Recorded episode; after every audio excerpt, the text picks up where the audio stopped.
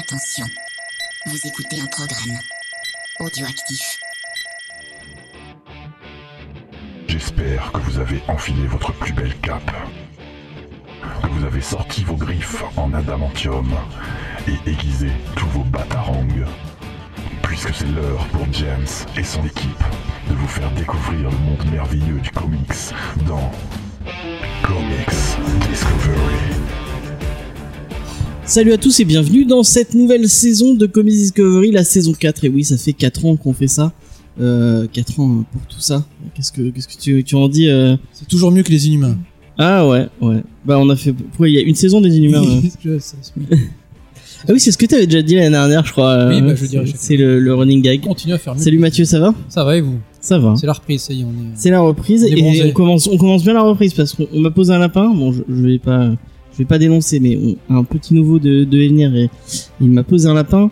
Faye est malade, euh, un coup de névralgie euh, au cou, elle, elle avait très mal, elle a pas pu venir. Et heureusement, il y a Igor avec nous. Salut Igor, Salut, ça va? Ça va, moi. Ok, et ben on va commencer euh, tout simplement, tout doucement avec les news.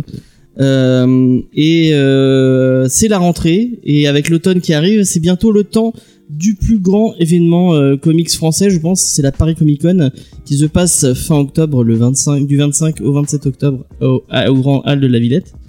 Euh, donc euh, c'est un, grand événement avec plein de trucs. Et cette année, les, orga- les organisateurs, ils ont mis les petits plats dans les grands au niveau des invités comics puisque rien qu'en scénariste, on a droit à Roy Thomas, Rick Remender, Jim Starlin, Tom Taylor, Donny Cates. Rien que et ça c'est que du scénariste.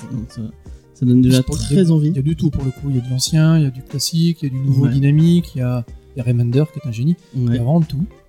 Et en dessinateur, Jorge Jiménez, Pia Guerra, euh, Pia Guerra, celle qui a fait Why the, enfin, Why the Last Man, euh, Lee Bermero, le, le- Dieu. le dieu italien, euh, Jorge Molina, euh, David Lopez, David euh, Ac- euh, Giuseppe Kim qui a fait du Ah Star oui, Wars, je crois. Duel Blazer aussi. Oui, il est sur, euh, il est sur Dark Vador de Charles Soule. J'aime beaucoup ce qu'il fait. Euh, Daniel Sampere et Bruno Rodondo.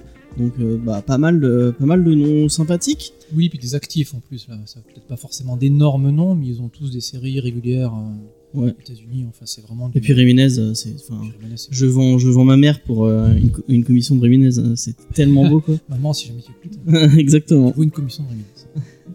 Et de Pierre Guerrera aussi, pourquoi pas. Ouais. Et il y a, il y a Daniel Acuna, j'ai pas entendu. Ouais, il y a Daniel Acuna, ouais. C'est beau ce qu'il fait aussi, monsieur Acuna. C'est bon parce que au, au début de la Paris, enfin les premières éditions de la Paris Comic Con, moi je me disais ah mais en fait c'est pas, enfin ça s'appelle Comic Con mais c'est pas vraiment euh, comics parce qu'il y avait rien de comics, il y avait des acteurs d'Arrow, il y avait des trucs. Et là vraiment ils mettent en, en avant euh, l'accent comics. Peut-être que ça redevient à la mode, je ne sais pas, mais en tout cas moi ça me fait plaisir. Ouais, c'était Euh. vraiment la, enfin, c'était la toute première édition, je crois, je me rappelle, Ouais. leur tête d'affiche c'était Squeezie, je crois. Ouais Un ouais. truc comme ça. Et je crois qu'ils ont, ils ont, du coup, ils avaient complètement changé de, d'équipe, euh, les organisateurs. ah peut-être là, mais là Du c'est coup, cool. Maintenant, ouais, ils ont un très très bon euh, rooster. Mais je pense que rien que pour les, les, enfin les, les conférences, parce que franchement une conférence de Rick Remender ou de Jim Starlin, mais putain mais, Ah, Jim mais- Starlin, voilà, c'est le papa du cosmique chez Marvel. et même Roy Thomas quoi, qui a été éditeur aussi, euh, Oui. donc euh, il doit il doit avoir sacrément de trucs à dire et des trucs, Conan, des trucs ouais. Oui, intéressants. voilà, c'est des gens qui ont, qui ont traversé le, sans doute l'industrie, même Remender, il avait fait du Marvel pendant longtemps, il était en Indé, enfin c'est quelqu'un qui doit avoir une vision du, euh, ouais, du business assez intéressante. Donc ouais, moi, euh, bon, malheureusement, je peux pas y aller parce que Paris c'est un peu loin et que bah, je suis un peu pauvre. Et euh, ça me donne très très envie. Et euh, bah, si vous aimez bien le, le cinéma, enfin les séries télé plutôt du coup, il y a aussi Morana Baccarin, euh, donc qui a été Ah dans, oui. Firefly, dans Firefly et qui est dans Gotham. Gotham. Euh, Alexander euh, Ludwig qui est dans Viking. Ça, ça te parle, je crois. ah, le, bon, je vais dire que c'est le grand blond, mais euh, C'est le fils c'est de. ça. Je crois que c'est le, plus, le premier héros. fils de Ragnar, C'est ça, c'est ça. Et qui est le mari, je crois, de Morana euh, Baccarin. Si je dis pas de Ah, ben on va pas l'embêter, madame euh, le coup. C'est bien qu'elle arrive avec son garde du corps. Et euh, Ben McKenzie qui fait, euh, qui était dans. Moi, je le connais surtout pour euh, quel- euh, merde, euh, Newport Beach. je sais pas si vous vous souvenez de, de cette série euh, pour ados euh, qui passait sur la 2. Nope. Moi, j'aimais beaucoup. Euh, Il y a Chris Pratt euh, dedans notamment. Euh, mais c'est surtout euh, bah, merde Gordon dans Gotham. Oui, dans Gotham. Euh, donc ouais, voilà. Et il n'y a pas Neymar pour la Casa des Papels, du coup. Non. Non, tant mieux. Pourquoi il devait y avoir quelqu'un avec Enfin, t'avais Bah, entendu. Neymar, il joue dans la Casa des Papel, vu qu'il sent- vu qu'il fait rien au PSG, le joueur de foot, il joue dans la Ah. saison 4 de la Casa des Papel. Ok. Du coup, ils auraient pu, vu qu'il ait fait rien, ils auraient pu. Bah, j'ai pas. Dans la 4, parce que j'ai. Il y a la 2 qui est sortie il y a pas longtemps. Ah, mais non, parce La que c'est 3, coupé en. Ouais, il est coupé en deux, ouais. Je, je t'avoue que j'arrive pas non plus à comprendre comment il compte. Non, ouais, je sais plus. Moi, celle qui est sortie sur Netflix, là, j'ai même, j'ai Euh, même plus envie de la mater. J'ai maté 3 épisodes et j'ai plus envie de le mater. Pas celle qui vient de sortir, peut-être celle d'après, ou je sais pas. Ok. Ouais, on s'en fout, c'est pas, c'est pas génial. Du coup, on en parle. Ouais, on s'en fout donc on C'est en parle, effectivement. Mais en tout cas, est-ce que la Comic Con, toi, les événements comme ça, ça te parle un peu? T'as- C'est un des trucs où t'as envie, t'aurais envie d'aller? Euh, oui, ouais. Euh, alors, je t'avoue que j'ai jamais fait de gros trucs comme ça. là. J'ai Ouais. fait des petites conventions, euh, même pas forcément comics, mais c'est toujours. Au début, je t'avoue que je, joue, je, je jugeais un peu quand je voyais les, les conventions avec des, euh, des pseudo-stars de série, tout ça. Ouais. Et en fait, une fois que j'ai mis les pieds, euh, c'est quand même super sympa, quoi. Ouais, c'est, cool quand même de rencontrer des gens. euh. Bon, moi, j'irais pas jusqu'à payer pour avoir une photo avec un acteur, mais. oui, ça non plus, oui. Mais euh, mais il y a des gens qui kiffent. hein. Moi, je, pense à, par exemple à Big euh, un ami à moi, qui qui, qui, dé- qui fait des, des reports parce qu'il fait beaucoup de conventions comme ça. Et c'est en fait ça, ça- de le voir faire ça- c'est super intéressant. La dernière fois, il a payé pour aller voir euh, Alison Hannigan, donc euh, Willow dans dans Buffy, et euh, bah, vraiment, euh, ça, enfin, de, de le voir faire un câlin avec elle et tout, ça t'a trop envie, ça a l'air trop cool. Là. De se dire oh, putain merde, j'ai pu faire un câlin avec Willow de Buffy, c'est- Ouais, il y a certains acteurs pour qui je pense je, je craquerais. euh, si- c'est hum, c'est qu'alors c'est que nous ça nous choque toujours, c'est très américain ça. Ouais. Là-bas, ouais, toutes les conventions, Faut payer. ouais, même t'as la raison. D23, euh, la grosse convention Disney avec Star Wars et compagnie, les acteurs qui y sont, ils ont pas besoin d'argent, mais voilà, si jamais tu Pour veux, payer les agents en fait. ouais peut-être, ouais. si jamais tu veux ta photo avec euh, Dark Maul et Sidious, c'est possible, mais je crois que c'était 300, 400 dollars un truc comme ça. Mais c'est ce que dit, euh, Faye à chaque ça- fois, c'est que euh, Marc Hamill, il te fait, bon, normalement c'est payant. Si tu le croises dans les, euh, dans les, dans les couloirs du truc et que tu lui demandes, il le fait gratuitement. Oui, après il y a des certains qui jouent peut-être plus le jeu que d'autres, mais euh, c'est que nous en France on est toujours un peu euh, Ouais, mais c'est Euh, comme les, le, le, le, le, principe des commissions pour, bah, on est nous en France, on est habitué aux, dé- aux dédicaces où bah tu t'achètes ton, ton bouquin et tu le fais dédicacer. Alors que bah non, le système, on en a parlé maintes fois déjà dans, dans l'émission, mais le système américain, il faut, si tu veux vraiment un dessin et tu veux un beau dessin, il faut, faut payer euh, pour, pour l'avoir. Moi, je trouve ça pas con- pas déconnant euh, de, Mm. c'est un travail, c'est un euh, c'est un, travail. c'est un travail. Le, le mec va te dessiner pour toi, donc c'est, moi je trouve ça normal de payer. Après, ça dépend selon l'artiste. Ça peut aller de 40 euros à euh, 5000 euros pour avoir un dessin. À mon avis, je crois que c'était, merde, ah non, c'était des originales de de Capullo qui étaient à 5000 euros, 10 000 euros, des trucs. ouais. Combien 10 000 euros? Ouais, non. Ouais, ouais, ouais, Tu payes ta peu. maison et puis tu t'achètes. Ouais, ça, puis tu tapisses avec ça. à mon avis, Jim Lee ou euh, des, des grands noms comme ça, il faut, hein, tu, tu- faut craquer ton PEL pour pouvoir euh, te, te- te payer un, un petit dessin. Ouais, mais après ça classe, tu rentres Ouais. chez toi et tu dis à tes copains, regarde c'est Jim Lee, ils font qui? C'est bon, allez, sortez, Il dégage. cassez-vous. Tu vois, c'est le, le truc. S'ils reconnaissent le dessinateur, C'est ils ça, ont le droit de rentrer. C'est euh, la limite. Ouais. Donc ouais, moi ça me ça me ça me hype et puis rien que pour les encore une fois pour les conférences, c'est cool, c'est les conférences c'est trop cool quoi de de pouvoir euh, discuter même des fois tu peux poser des questions euh, à un mec à des mecs comme ça comme Rick Remender ou euh, Ouais, puis Le même moi, le Roy Thomas. très très peu que j'avais fait, c'était des petites. Il y a, j'ai trouvé une bonne ambiance. En, en plus, c'est vrai que moi j'étais un peu comme Igor au début. Tu, je regarde ça un peu de loin parce que c'est l'air business et compagnie. Quand t'es dedans, tu rencontres forcément des passionnés. Derrière, tu discutes, tu vas au resto, tu bouffes un coup après. Il y a un petit côté forcément commercial. Il faut bien que les gens mangent, mais euh, derrière, c'est, c'est quand même souvent des gens qui sont qui sont super intéressés par ce qu'ils font et euh, ou qui vont peut-être des jeunes artistes qui vont proposer de nouveaux trucs. Enfin, c'est c'est bien ce qu'ils font. Que, ça reste comme ça au bout de, de certains nombres d'années à Paris, c'est bien. Tant mieux pour nous. Moi j'avais fait la Paris Comics Expo, donc c'était vraiment que avec ces comics ça. Et vraiment l'ambiance était géniale, on était entre lecteurs de comics, enfin dès, dès que tu faisais la queue, tu discutais avec les gens derrière toi et tout, c'était vraiment euh, l'ambiance géniale. euh, euh, vraiment une, émulation de, gens qui sont, qui passionnés du même truc et qui discutent, qui partagent un moment ensemble, c'était vraiment très très cool. Euh, donc bah je peux que vous conseiller d'aller faire un tour euh, sur ce genre de truc.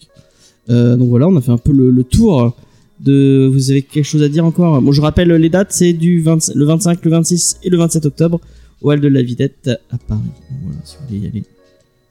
Tu aurais pu inventer Carl Urban quand même pour The Boys. Euh, ouais, peut-être. ça y serait allé. Peut-être l'an prochain, ouais. Ah ouais, je. je- ah Ouais, c'est un acteur de SDA, donc de Sin- Sinerzano, donc forcément elle paierait pour, Bah oui. Pour, euh, pour avoir un Il commence à enchaîner les rôles de, de geek, lui. hein. Ouais, Judge, il fait- ouais. Judge Dredd aussi, je. Judge Dredd, ouais. Ouais, il est dans Red aussi avec euh, Bruce Willis, qui était, qui était assez marrant. Euh, ouais, c'est un, un, c'est un chouette acteur, ce, ce petit, euh, ce petit, euh, ouais, Butcher. On va passer à la l'Arlésienne de Warner qui continue son, son aventure puisque on nous annonce un nouveau réalisateur pour le film Flash. je crois que c'est le cinquième, euh, toujours avec Ezra Miller dans le rôle de titre. Et cette fois, c'est un spécialiste des films d'horreur, euh, puisque c'est Andrea Muccetti, euh, qui est espagnol ou non, je sais plus ce qu'elle est. J'aurais dit sud-américain. Ouais, peut-être, ouais, je ne sais plus Pardon, du tout. une Je dis des conneries. Euh, donc euh, Andrea Muccetti, c'est moi je trouve ça cool. Mais enfin, apparemment il a dit que le, le film Flash n'aurait pas de, de, de lien avec l'horreur parce qu'il a fait MMA qui était génial avec. Très bien. Euh, merde, je sais plus comment il s'appelle cet C'était acteur. c'était pas Barriers Dallas, c'est l'autre. C'est euh, Jessica Chastain. Ouais, il y avait Chastain, il y avait euh, euh, le mec de Game of Thrones, Ouais, le, le, le, le- le- Jamie de Game le of Thrones. frère qui, euh, Ouais, voilà, Jamie Lannister. fait des choses. Et euh, il a fait les deux ça. Bon, j'ai pas vu le deuxième, mais le premier est très cool.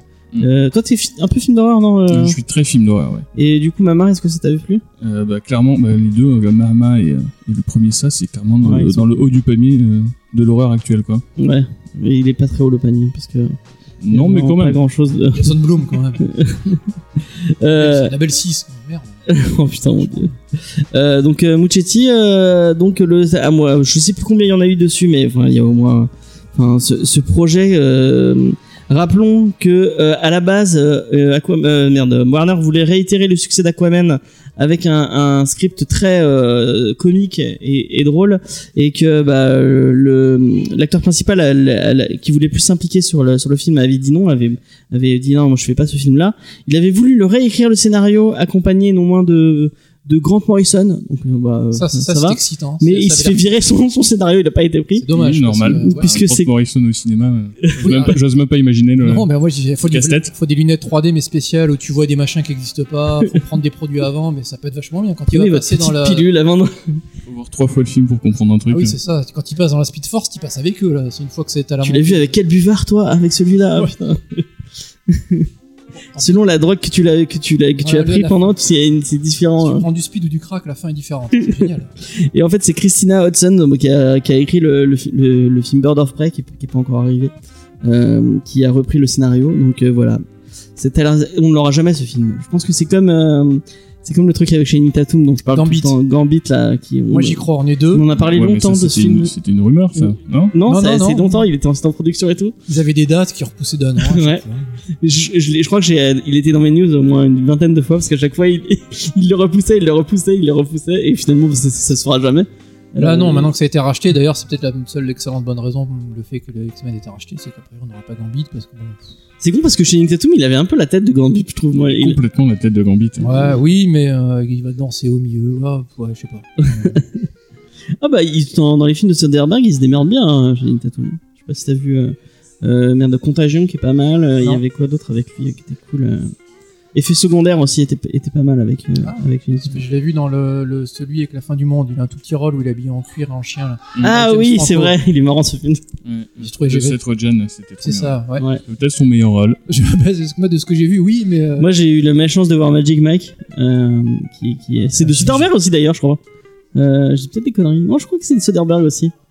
Euh, c'est basé sur sa vraie vie où euh, apparemment il a été stripteaseur. Jupiter Ascending aussi, c'était Oh, putain, pas- euh, Il est repassé il y a pas longtemps où euh, c'était sur euh, je sais plus quel. J'adore Ah les ouais. Wachowski, mais. ouais. Là on sait pas où elle voulait aller. Non, C'est fou. hein. tant pis. Ça a l'air bien. Bon euh, le film Flash, il- tu as On y croit. digresser digresser pour. Je- Ouais, moi aussi. Et puis j'aime bien Ezra Miller dans le ça rôle. bout d'un moment, il- ça fait tellement pitié qu'il va sortir un truc, on va y aller quand même, le pauvre. C'est pas Ezra Miller, ça fait Fait- 10 ans faites-lui- son film. Voilà, oui, qu'on en parle plus. Ça te parle toi Flash, c'est un perso que t'aimes bien Gloria Grood. Euh, pas plus que ça. Après, avec le nom du réalisateur que tu viens de dire, oui, là, ça me parle. euh, Ah Ça ouais. me plaît bien. Je trouve que c'est quelqu'un qui a vraiment le sens du spectacle.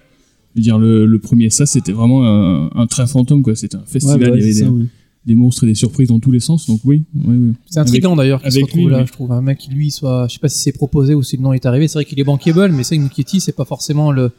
Bah, ils bossent avec quoi Enfin, je pense qu'ils prennent leur, leur, les réalisateurs.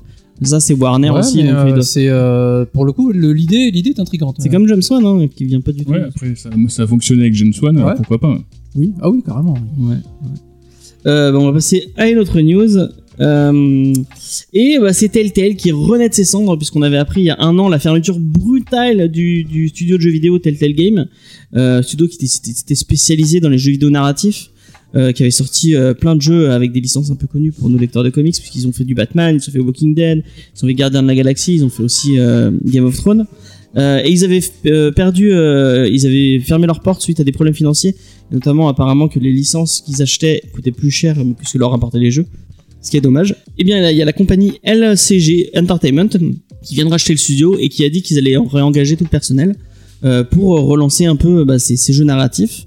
Et euh, apparemment, ils ont regardé euh, les licences Warner, donc ils, ils avaient encore du Batman. Je crois qu'ils ont perdu euh, Walking Dead qui est, pas- qui est parti sur un autre studio. C'est qu'on finit le, ils ont fini le jeu qu'ils n'avaient pas pu finir. Euh, donc euh, bah euh, pourquoi pas? Moi j'aime pas, enfin je j'aime pas trop ces jeux. J'avais testé, j'ai testé, j'ai testé le Batman. Je trouve ça un peu chiant au final. Je sais pas si vous, euh, est-ce que t'es euh, jeux vidéo euh, Igor? Euh, moi, j'avais bah, j'avais fait leur Walking Dead, Ouais. saison 1 que j'avais trouvé vraiment incroyable. Et en fait, euh, dès la saison 2, j'avais trouvé que ça commençait à s'essouffler un peu. Passer la surprise du concept, en Oui, fait, bah oui. euh, c'est- il reste pas grand chose, quoi. Du coup, j'ai pas, j'ai pas enchaîné, j'ai pas fait tout ce qu'ils avaient fait après. Ils avaient fait un truc sur Fable aussi, Oui, ils ont fait. mais euh, non, je. Ont fait- tout oui, ce qu'ils ont fait, euh, ouais, The Wolf Among Us. Et tout ce qu'ils ont fait après euh, Walking Dead, non, je, je sais pas du tout. Ils ont fait Borderland aussi. euh, dans le- Oui, euh, je crois que je l'ai acheté sur Steam à pas cher. euh, Je, il est dans un coin. Faudrait peut-être que j'y joue un jour. Et du coup, Ouais. toi, ça te parle les narratifs Moi, s'il n'y a pas Zelda, tu sais. pff, euh, Effectivement. On comprend pas. Nous comprendo. Nous c'est. D'accord. Bon bah, bah pourquoi bah, moi je trouve ça cool. Il y a des gens qui se sont fait virer qui vont pouvoir retrouver leur travail. Je trouve ça positif euh, dans un. Rien que ça, c'est bien. Ouais voilà. Euh, et on va parler, euh, on va on va on va finir ces news avec euh, le truc le plus euh, le plus le plus optimiste de ce de cette euh, de cette semaine, c'est qu'on a eu droit à un nouveau à un nouveau trailer pour euh, le film de Todd Phillips. Joker, euh, qui a l'air vraiment, vraiment de plus en plus alléchant ce film. Euh, on- dans cette bande annonce, on voit que le film est vraiment. Enfin, moi, euh, après c'est une impression. hein, j'ai vu que la bande annonce, je peux pas juger le film, mais on, vraiment, on, on sent un film engagé, euh, violent et puis tein- teinté de folie un peu. Donc vraiment, bah, c'est parfait pour pour Joker, je pense. Et d'ailleurs, le film a eu des super retours euh, suite à son passage à la Nostra de, Venise, avec notamment euh, plus de 10 minutes d'ovation. Euh, donc vraiment et apparemment les, les parce que là les critiques commencent à tomber au fur et à mesure puisque le, fi- le film va arriver en, octobre là et toutes les critiques sont dithyrambiques en disant que bah vraiment c'est génial je sais pas s'il faut vraiment se fier sur les critiques pour, pour juger le film vu l'accueil que Shazam avait eu, je sais pas trop, je pense. Oui il y a, un- il y a un- Aux États-Unis, il avait eu une, une série de critiques dithyrambiques. euh, ah ouais moi j'aime bien Shazam j'ai trouvé euh, cool Je trouvais bien, mais. euh, oui pas bon, pas et ça te parle Joker euh, est-ce que t'as vu le trail le nouveau trailer? Ouais, euh, je suis pas hyper hypé par le, par le projet, mais Ouais. que rien que de Joaquin Phoenix, déjà, ça me parle. ouais Puis si juste on pouvait avoir un vrai film sur un méchant. et mais là il a l'air vraiment méchant Ouais, Là, fasse vraiment un vrai méchant, pas un Suicide Squad, pas un Venom, un vrai méchant. Là, je, oui, là, je, je serais complètement d'accord. ça te parle euh, Oui, moi j'ai adoré aussi. Ouais, j'adore la photographie. Je la trouve. ouais, euh, c'est la, lumière est euh, à la fois parfois totalement froide, de temps en temps un peu plus, un peu plus chaude quand il est dans son appartement. Enfin, ça a l'air vraiment, vraiment bien travaillé. Je sais pas trop à quoi m'attendre pour le coup. euh, oui, je suis même, même pas sûr que ce soit sur un méchant. J'ai vraiment l'impression que c'est sur un mec qui pète une durite et qui fait des trucs après derrière, qui entraîne d'autres personnes. Mais ouais, ça a l'air quand même plus empreint de, de crise sociale de. peut-être un truc à la Michael. Doug- euh, le, le film avec Michael Ouais, je suis Douglas libre. euh, Ça m'a ouais, fait oui. penser un peu à ça, ouais. je- Je crois qu'il a pas mal cité euh, Taxi Driver. euh, Ah ouais Oui, visiblement, Modèle. Et, euh, et on est peut-être. euh, je, je serais assez intéressé si on n'est pas loin encore du Killing Joke avec le. Voilà, il suffit d'une mauvaise journée pour faire basculer quelqu'un. Enfin, c'est Mm. vraiment. très- Ça a l'air vraiment, vraiment bien fait. façon, là, tu, tu touches le sujet sensible. je suis Joaquin. Ouais. Je promets, on fera une V2. Peut-être pas cette année, mais on fera une V2 sur, Sur Killing Joke. sur Killing Joke. On reviendra. On, on en a dit trop du mal. Et on s'est pris trop de, on s'est pris trop de, trop de, Trop de bashing. trop de bashing, trop de bashing, tu bashing. On va, on va la refaire et on, on, on dira du bien de Brian Bolland cette fois-ci. Rien que pour, euh. Et euh, non, mais c'est bien. Et puis je serais content que ça marche. Ça veut dire que, que y a, tu peux porter un regard différent sur les comics. Et moi, à une époque où je m'ennuie un peu fermement sur les Marvel, si on peut proposer de temps en temps autre chose, euh, je vais pas dire non. Ouais. J'irai Ouais. le voir plein de fois. Et apparemment, ça sent le. Il y a plein de gens qui disent que ça sent l'Os- l'Oscar. Donc, euh, ça, ce serait bizarre, euh, sorti de Suicide Squad et de Justice League, que le, le, le, le film. Ce serait génial que ce soit un Warner, Euh, DC qui gagne un Oscar devant 52 films de films Marvel. Ça ferait, ça se ferait tellement chier euh, Kevin Feige. Euh, donc ouais, pourquoi pas. Euh, bah non, en fait j'avais encore une news euh, et euh, c'est pas une news très très cool, mais bon c'est pas grave. Euh, c'est le scénariste de DMZ de Rebels euh, dont on a parlé il y a pas il y a pas longtemps, il y a quelques semaines, qui est malheureusement, euh, enfin malheureusement, qui est accusé de d'harcèlement sexuel euh, et qui vient de perdre sa série pour Dark Horse, euh, Alien Colony euh, Marine. C'est tiré d'Alien, je sais pas, t'avais l'air de savoir. euh, Bah, moi je les suis, les comics aliens, je les achète pas, mais euh, de temps en temps, j'aime bien. Et ça là, j'avais suivi parce que bah, j'aime bien Brian Wood. Et Mhm. ouais, ils l'ont annulé direct dès l'annonce euh, de d'une possible accusation. Alors moi j'ai vu, euh, ouais, bon, une- c'est une accusation, donc il, il est pas, il a pas été attaqué en justice ou quoi que ce soit. Mais euh, apparemment, euh, et encore une fois, on met tout ça avec des gros guillemets, euh, ce qu'on débrouille de couloir. Mais ça fait des années et des années qu'il a cette, cette réputation de prédateur. Et apparemment, il s'en prend, il s'en prendrait très facilement à des jeunes filles, des jeunes filles un peu fans de son travail. Et notamment, il s'en était déjà pris il y a, il y a, il y a, il y a, il y a pas très longtemps à une, euh, à une dessinatrice avec qui il voulait travailler, euh, qui le, en échange, qui, en fait, en échange de, de lui montrer ses dessins et de, et de dire, ben, on va faire un truc ensemble, euh, il lui demandait des, des, des faveurs sexuelles, euh, alors qu'il était marié et qu'il allait avoir un gosse. Euh, donc, ouais, c'est, c'est, c'est, bah, le MeToo, au final, ça touche, ça, ça touche toute l'industrie de, du, de l'entertainment. Il n'y a pas que Weinstein et, et voilà. Ouais. Et bah, c'est bien que ça sorte. Faut que ça sorte ce genre de truc. euh. Si c'est vrai, oui. Ouais, si c'est vrai. C'est vrai, faut que Mais ça a l'air, enfin, au vu des, Apparemment, des, des témoignages se multiplient, donc ça a l'air quand même euh, vrai. Ouais. quoi. Ouais, il y a Neymar il y a pas très longtemps aussi, les témoignages se multipliaient et finalement c'était rien du tout. Tant que voilà, il faut faut faut en parler. Après, comme je dis, voilà, c'est qui en ai parlé. Euh, présomption d'innocence, tant que le mec a pas été condamné. euh, Si Ouais. si, si c'est vrai, il faut le condamner et il faut effectivement le punir et, euh, et euh, fermement pour que ça se reproduise plus. Du coup, euh, bah, on arrive à la review. Pas de pause musicale puisque nous ne sommes pas en radio euh, cette, cette semaine. Encore deux semaines avant de, oui, les feignasses de Radio Campus sont encore en vacances. Feignas qui j'espère ne va pas nous écouter. Sûrement. Bon, ça sera la dernière. Euh, je- ah oui, euh, bah, je peux en parler, c'est marrant. Je sais pas si tu l'as vu, si je l'ai dit sur la converse. Je me suis un peu fait niquer parce que j'ai- ouvert ma grande bouche. Euh, je, je suis vraiment un gros con et bah s'il bien. m'écoute, je m'excuse. Euh, euh, j'ai parlé sur euh, sur euh, sur euh, Pascal Garcin en disant euh, enfin Monsieur Garcin le le, enfin le découpeur le serial cutter euh, en disant que bah je l'avais invité plein de fois et que euh, et que il m'avait un peu ghosté enfin il m'avait pas répondu et en, en disant bah je m'en fous de le dire de toute façon ça passe ça il écoutera jamais. Et il a écouté il a écouté il m'a laissé un commentaire en disant bah tu me donnes une date une date précise et puis je viens hein. Euh, donc ouais bah je m'excuse euh, d'avoir euh, d'avoir été complètement d'avoir été médisant euh, et bah il viendra peut-être euh, euh, Il viendra peut-être te casser la gueule. il vient me casser la Voilà. gueule directement à la radio Directement. vous pourrez en le direct. voir en direct Dans deux semaines que- sur YouTube. Baston général à la radio campus. Euh, à coup de j'aurais je prendrais un ciseau dans les yeux ou une connerie comme ça euh, donc ouais euh, même si je, je réitère ce que j'avais dit ça me fait quand je vois tes, tes planches ça me fait quand même du mal à mon petit à mon petit cœur de lecteur de comics Oui, voilà. il, découpe, il découpe autant de comics quoi. mais alors qu'il y a des gens il y a des, il y a des gens qui pourraient aller lire tous ces comics quoi La spécialité de monsieur, ouais, c'est de faire des couvertures en découpant des comics. Donc effectivement, suivant ce qu'il découpe, euh, c'est magnifique ce qu'il fait. Il a fait des super couvertures pour Marvel, mais Ouais. et pour DC aussi enfin il y a vraiment il y a plein de trucs il a fait plein de trucs la, le- la Marvel 1000 là qu'il a sorti il y a pas longtemps elle est, elle est très très belle euh, donc ouais et ben on, bientôt bientôt dans l'émission donc voilà et je m'excuse d'avoir été médisant et maintenant je fermerai ma grande bouche c'est Euh, ça. Ouais. Euh, Est-ce qu'on peut passer du coup à, à la review Tout le monde est prêt Donc, euh, on va être euh, sincère et honnête avec vous. Euh, cet été, j'ouvre ma boîte aux lettres et je vois un gros colis. Je me dis, mais merde, qu'est-ce que c'est? J'ai rien commandé du tout. Un colis immense qui est très lourd, à mon nom. Et avec marqué Comics Discovery dessus, en deux mots. Donc ça m'a rendu fou parce que tout le monde l'écrit en deux mots. Alors c'est écrit en un mot, ça se voit bien. C'est fou ça. Donc voilà, vous, le saurez pour les prochaines fois.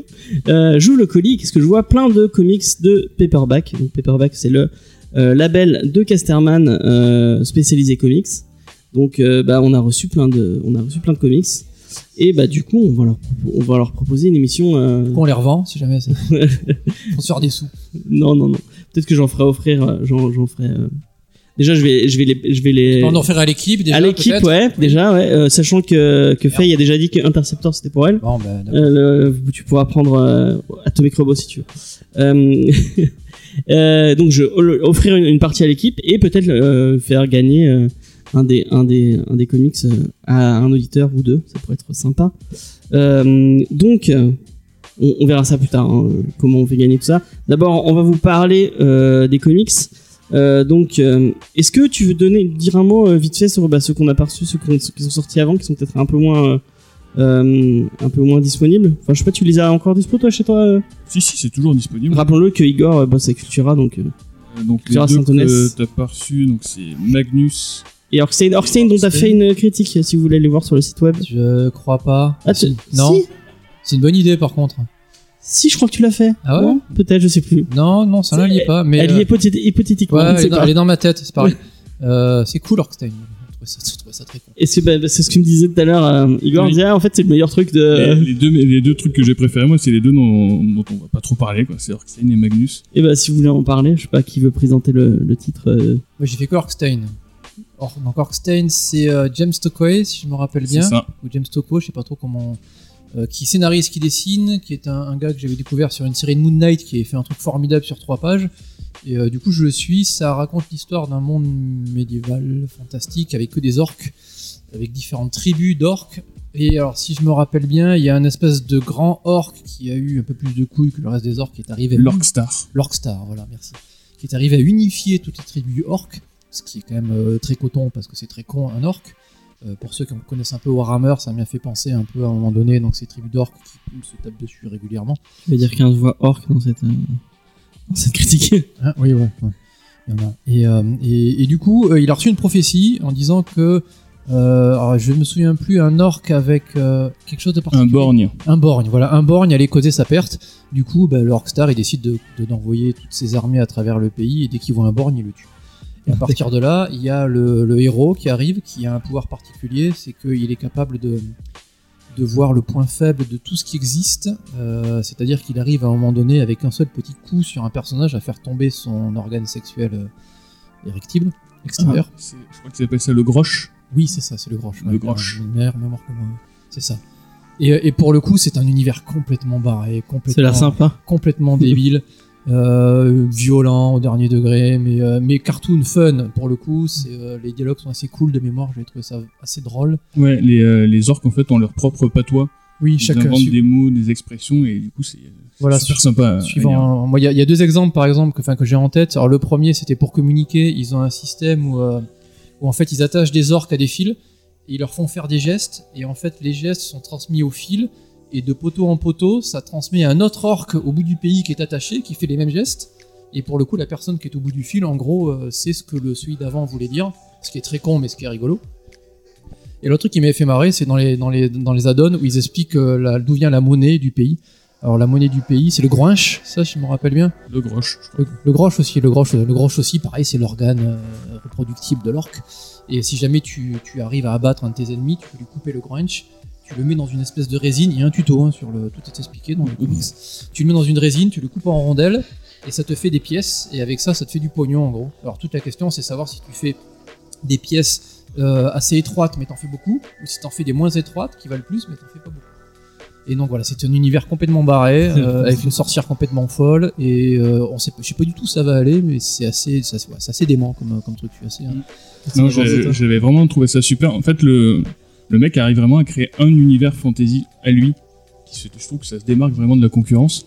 Oui, parce que des orques, on en a vu des millions. C'est ça. Et Et là, puis c'est, euh, c'est vraiment euh, c'est suintant, c'est sale, ça grouille de détails dans son dessin. ouais, et les, son- les dessins sont Et magnifiques. son histoire, son univers correspond complètement à son dessin en fait. C'est ça qui est formidable. quoi. Il y a vraiment les deux se complètent parfaitement. Ouais, oui, c'est vrai, il est, ouais, il est, c'est vraiment fouillis, il faut regarder un peu. Bah, ces genres de détails, de, de dessins, il faut regarder un peu dans les coins, C'est parce ça, que tu, peux, tu euh, peux t'arrêter 5 minutes sur une planche Voilà. et pour, juste pour regarder tous les détails dans tous les sens. Puis C'est t'as toujours un orgue c'est dans le vraiment coin qui fait une connerie. C'est euh, c'est particulier, mais moi j'ai trouvé ça très, Ouais. très fun. Et puis vraiment homogène, c'est vraiment bien travaillé. quoi. C'est pas juste con, c'est euh, con, euh, mais dans le sens positif. quoi. C'est bien, c'est bien foutu. Après, moi, le seul euh, bémol que j'aurais, c'est a- c'est un, c'est un tome 1. Mhm. Et en fait, le truc est sorti aux États-Unis en 2000, entre 2010 et 2012, je crois. Et ils sont arrêtés au numéro 7. Du coup, en fait, le tome 2, il a, il est, apparemment, j'ai regardé, il bosse toujours dessus. Mais euh, il a rien sorti depuis 2012, quoi. Donc le tome 2, on l'aura. Mais euh, quand euh, Jamais. Ouais, Donc je sais pas. tant pis. Mais sinon, c'est très bien. Oui, ouais, ouais. Oui, après, ouais, Tu que même conseilles. Vous conseillez tous les deux. euh, Ouais. Oui, parce que même s'il n'y a pas une vraie vraie fin, tu passes un bon moment quand même. Et puis, euh, puis c'est tellement cool que c'est pas grave. Puis euh, d'ailleurs, le- l'auteur James Stoker, tu parlais d'Alien tout à l'heure. Il a Oui, il a fait un euh, Alien, Dead ouais. Orbit qui vient de sortir euh, chez nous, chez Vestrom. Ah, il est en, cool. en mai, je crois, il est disponible en français et c'est très bien. Ouais, Ça aussi, allez-y. Je l'ai acheté en VO euh, à l'époque parce que pour le coup j'étais comme un fou, je pensais même pas qu'il allait sortir. Alors j'ai pas trouvé ça foncièrement révolutionnaire dans la mythologie alien, mais c'est super efficace. C'est super beau, c'est pareil, c'est une espèce de dessin ultra détaillé et euh, c'est bien solide aussi. Il est, ça fait partie des auteurs que je suis maintenant depuis, euh, depuis Moon Knight, Orkstein, Alien et, euh, et ce qu'il va faire par la suite si jamais il fait la suite. Et, et, euh, j'aimerais trop faire du Vestron. Euh, D'ailleurs, bah, un petit message à Vestron si vous voulez nous envoyer des, des services, des services presse, ce sera avec grand plaisir parce que vraiment ce que vous faites, ça a l'air très cool. Euh, Magnus, du coup? Et du coup, Magnus, alors ça, c'est un récit complet. Et ça, pour moi, c'est clairement le truc euh, le mieux, enfin, euh, le, titre, le meilleur titre qui est sorti. D'accord. Euh, donc à la base, donc ça j'ai appris en, en me renseignant, c'est euh, ça existait déjà avant Magnus, c'est une licence, ça s'appelait Magnus Robo Fighter et c'était un titre qui a été créé dans les années 60 où c'était un mec qui foutait sur la gueule avec des robots à main nue dans le futur. Donc euh, un truc assez agressif. Apparemment, ça a eu plein de reboots chez différents éditeurs. Il y a eu un, un run assez connu apparemment chez Valiant, notamment. D'accord. Et donc là, c'est un reboot euh, complet et qui change complètement de style. On n'est pas du tout dans un truc d'action.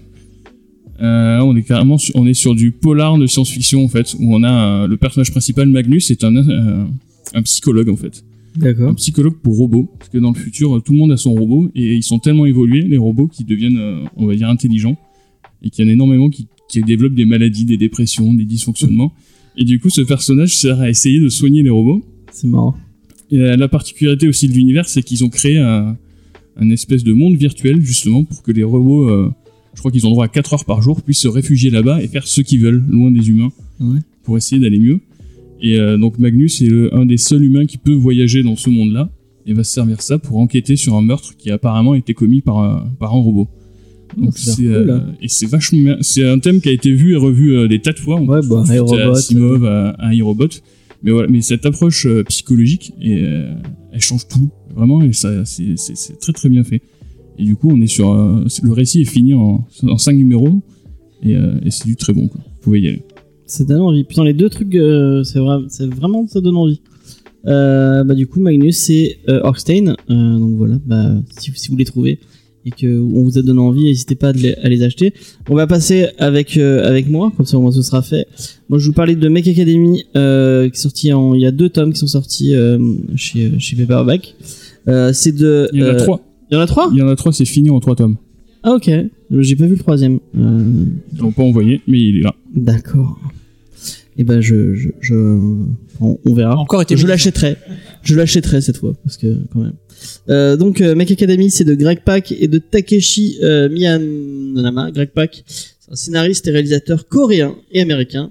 Euh, il a bossé sur du Hulk, il a fait la suite de 1162 euh, de Gaiman. Il a fait quoi d'autre Il a tourné un. Le, mec a réussi à, tourner, à faire tourner Coppola et Kurosawa dans un de ses dans un de ses courts métrages, une parodie de Blair Witch. Bah, tu- t'as Kurasam, euh, Kurosawa, donc les réalisateurs Coppola et Kurosawa. Et un autre dont j'ai oublié le, le nom, euh, qui sont à la recherche du cinéma indépendant américain. Euh, donc ça a l'air très drôle, j'ai très envie de le voir. Euh, Greg Pak, ça vous parle T'as déjà lu du, du Pak Pas que c'est World War Hulk. Ah bah voilà, bah on va le faire dans pas, on va le faire dans pas longtemps, on va voir. Hulk. Et Planet Hulk Hulk aussi, ouais. C'était très très fun. Très con aussi, mais très très fun. Ok. Et euh, il y a un écho dans le Thor Ragnarok, donc ça a un impact. euh, C'est cool, c'est vraiment cool. Et ben euh, World Hulk, quand il, il ressort dans pas longtemps, on va le faire dans l'émission. Ah, euh. excellent. Ah, en c'est, septembre. euh, c'est voilà, c'est tu poses le cerveau, mais c'est euh, Hulk, Hulk smash. Puis il a raison Ok. de se venger. Euh, et Takeshi euh, Miyazama, euh, il est canadien. Il vient d'Onta- d'Ontario et il a bossé sur pas mal de Marvel. Il a fait du Runaway. Et Mech Academy, c'est un peu. euh, pff, euh, comment expliquer Euh, C'est très très très enfantin. Euh, je pense que ça plairait pas forcément à, Ah, à toi, à notamment. Bravo. Euh, c'est l'histoire d'un d'un petit d'un petit technicien de surface. Je te rappelle que j'aime beaucoup le mon voisin Totoro. Ah ok, bah ok, bah j'ai été j'ai été encore. Donc un petit technicien de surface dans une dans une académie de, pilotes de robots. Euh, et c'est dans un monde où en fait on ne sait pas pourquoi euh, il y a euh, il y a des, des- c'est quoi c'est tous les 5 ans? Non je sais plus ou tous les ans je ne sais plus. Il y a trois robots qui arrivent et qui choisissent qui choisissent un enfant pour devenir son pilote. Et en fait ils sont du coup cette académie elle élève elle, un peu ses pilotes. Et lui il tombe par hasard en fait sur sur un des robots. Et, du coup il se fait un peu détester tout le monde parce que normalement c'est pas ça doit être un, un cadet et pas un, un connard de, qui lave par terre qui est censé devenir euh, le pilote de robot. Et du coup, il devient un pilote de robot et il va devoir se battre contre une espèce de jeu, une, une, une espèce extraterrestre qui les attaque aussi, qui s'appelle les euh, les euh, je ne sais plus je sais pourquoi je j'ai demandé le nom parce que je me souviens plus du nom euh, C'est des chargues ou un truc. Ouais, c'est les chargues, ou un truc, c'est une espèce de, de crabe géant. Et euh, bah, c'est assez fun. Euh, c'est le, le dessin est vraiment cool avec un côté très très bah, très très manga. Et c'est très bah, c'est un, un, un récit d'adolescence en fait euh, En gros, c'est Évangélion chez Harry Potter. sans la dépression. Ah, Euh, Je crois que le, enfin, l'éditeur le présentait presque comme ça. Ah, il disait, je crois qu'il disait, euh, il disait euh, Harry Potter à l'école de Pacific Rim, je crois. ah ouais, c'est un crois peut-être. qu'il ouais, avait c'est sorti plus ça comme expression. plus Pacific Rim qu'Evangelion.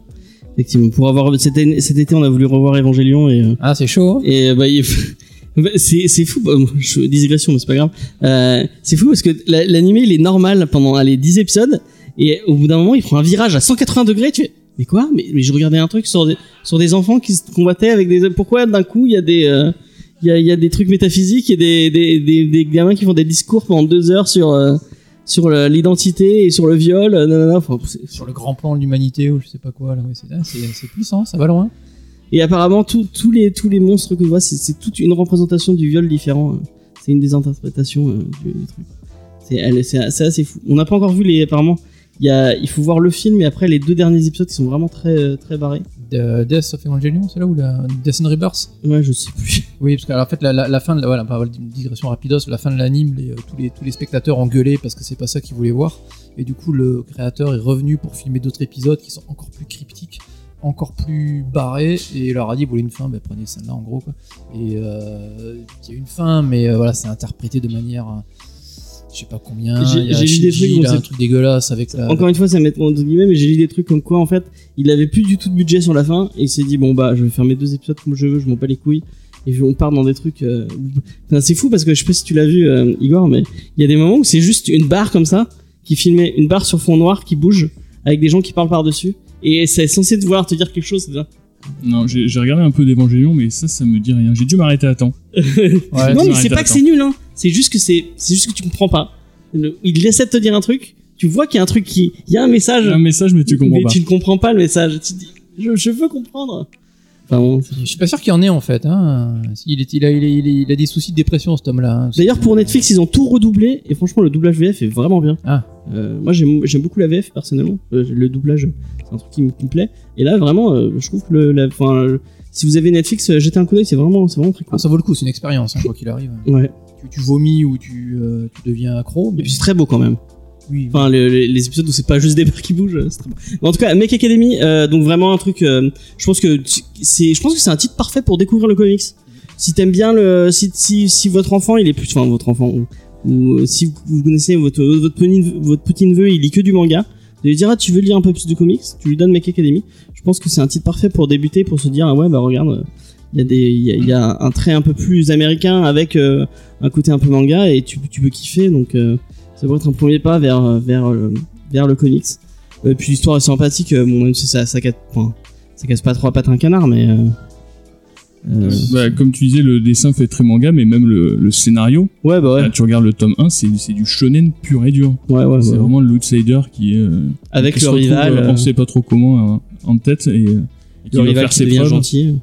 Avec tous les. Ouais, c'est vrai, les c'est très shonen. fonctions. C'est un neketsu en fait. C'est construit euh, exactement comme un shonen, mais je trouvais ça assez efficace. quoi. Parce que le- les, je veux dire, l'origine story et la présentation des personnages, dans les 20 premières pages, c'est plié. Et il y a même, enfin, on sent qu'il y a un vrai background. Enfin, le mec a un univers un peu riche derrière. euh, il a pensé à son truc et euh, et ça va un peu plus loin. Donc euh, ouais, bah euh, moi je peux que vous conseiller Mech Academy si vous avez envie de lire un truc sympathique. Voilà. Je pense que ouais, on, va, on peut pas aller.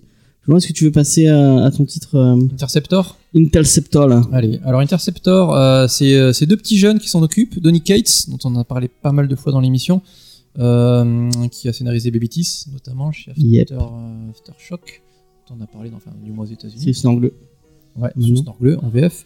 Ghost Fleet, qui est trouvable en VF aussi, que j'avais trouvé assez cool. Chez Urban, ouais, je crois. Chez Urban, il me semble, ouais. Et euh, très vite, en fait, même s'il a une jeune carrière, il arrive Et chez Cosmic Marvel. Ghost Rider qu'on a fait aussi dans l'émission. Il arrive, eh, tu- oh, oh, hein Ah, Deux secondes. Il arrive chez Marvel, D'accord. un mardi. Et euh, très vite, en fait, ouais, comme on disait en off, il a un nombre de titres impressionnants à qui lui a été confié. Il a fait en l'espace de 3-4 ans max du Thanos, du Venom, du Doctor Strange. Il s'est même occupé de différents petits euh, events, donc des, euh, des histoires un peu plus importantes avec Mm. différentes séries. Damnation, Absolute Carnage en ce moment aux États-Unis.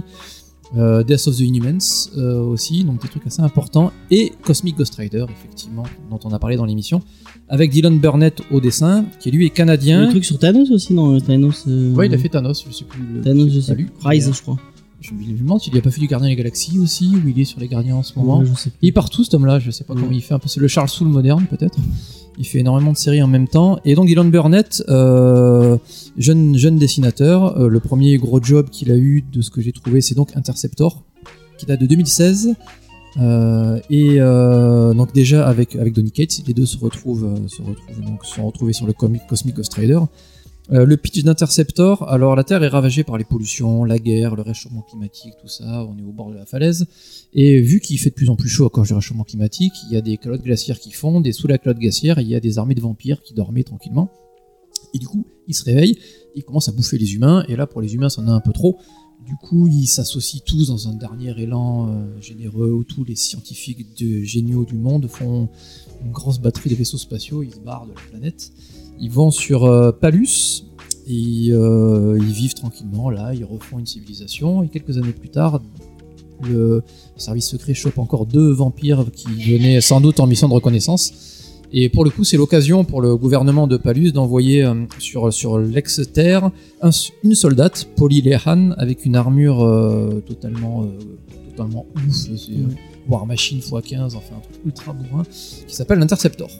D'où le nom du comic. Voilà, pour voir ce qui s'y passe, euh, qu'est-ce que les vampires préparent et à quoi ressemble notre planète. Avec une der- dernière survivante. euh, Oui, en plus, oui, qui, des qui se trouve être l'une des, voilà, l'une des dernières à avoir quitté la planète quand elle était gamine. Et avec à bord de son vaisseau, sauf que voilà, dans son vaisseau il y avait aussi un vampire et ça s'est très mal fini pour la suite parce qu'elle est arrivée sur Palus. Euh, alors le début, le début est assez classique, hein, il se casse pas trop la tête, tu te, il t'envoie le background assez vite et ça place à l'action. C'est un comics peux lire assez vite. Ouais, c'est. Euh, qu'il aime bien bien bourré d'action. Euh, alors c'est ça m'a rappelé vraiment ce que j'ai lu de lui sur le Ghost Rider et sur le sur The Ghost Fleet, c'est-à-dire que c'est pas mal. C'est pas mal, c'est distrayant, euh, tu passes un bon moment, le rythme est, euh, ça envoie du pâté, mais c'est un peu frustrant parce que il, il a des bons concepts, il a des, il, a, il a des bonnes idées, il met pas mal de choses en place, mais il va pas forcément au fond du truc, ou c'est pas forcément creusé à mort. C'est un peu trop rapide. Par exemple, dans le, dans le comics, tu as euh, deux les deux persos, persos principaux, pardon, la, soldate et la petite Whip, qui est une gamine qui est née sur, qui vit sur Terre, qui est en plein Oui, parce qu'on se rend compte. que- pré-ado, voilà, il y a encore des humains qui font ce qu'ils peuvent contre, contre les vampires. Et, euh, et les deux se lient d'amitié, ce qui pourrait être euh, assez émotionnellement assez intéressant, mais je trouve que c'est un peu rapide, tu vois, c'est un peu, Mm. ça Puis Ils sont passe. séparés vite après. euh. Ouais, ça passe, un, ça passe un petit peu vite et ça me manque un petit peu peut-être de, de, de, de fond sur deux trois trucs.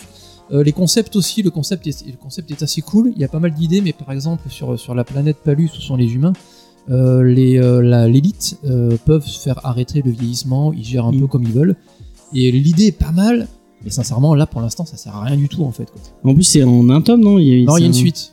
A priori, euh, il y a marqué, il y a à suivre à la fin. Donc, Ah, ok. donc peut-être effectivement c'est à suivre. Alors c'est pour ça que je dis que bon, c'est distrayant, j'ai passé un bon moment, euh, mais il, euh, il, manque un tout petit peu de fond, peut-être un tout petit peu de matière pour, euh, pour vraiment rendre ça vraiment vraiment bien.